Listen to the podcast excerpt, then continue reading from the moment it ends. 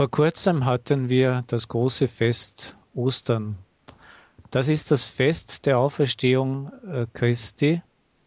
Aber für die Kinder ist dieses Fest vor allem eine lustige Zeit der bemalten oder Schokol Schokoladeeier und der freundlichen Osterhasen, der magischen Osterfeuer und des Erwachens der Natur.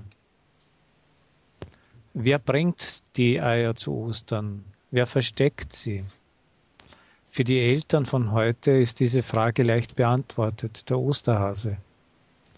In der Vergangenheit gab es darauf in den verschiedensten Landschaften von Deutschland, Österreich und der Schweiz auch verschiedene Antworten. Der Fuchs, der Hahn, die Henne, der Kuckuck, der Storch oder auch der Hase. Schließlich gewann im deutschen Raum der Hase. Bei vielen Völkern war und ist das Ei Symbol des Lebens, der Lebensfreude und Lebenskraft. So bekam das Ei im Osterbrauch eine, seine wichtige Rolle zugewiesen. Die Wissenschaftler sind nicht sicher, wann das Bemalen der Eier begann. Der früheste Beleg stammt aus dem Jahre 1553. Die als Geschenk überreichten oder gefundenen Eier wurden zu einer österlichen Traditionsspeise. Aber das Eiersuchen und Eierschenken ist nur ein Teil der alten Osterbräuche. Um das Osterfest häuften sich verschiedene Frühlingsbräuche. Sie spiegeln die Empfindungen der Menschen, die unter den Härten des Winters gelitten hatten an dem Erwachen der Natur wieder.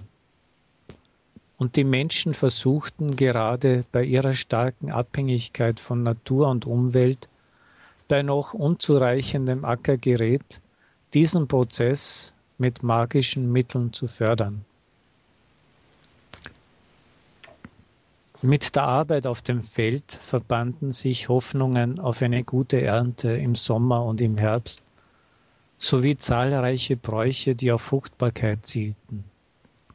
So begann das Jahr für den frühen Bodenbebauer auch im Frühling.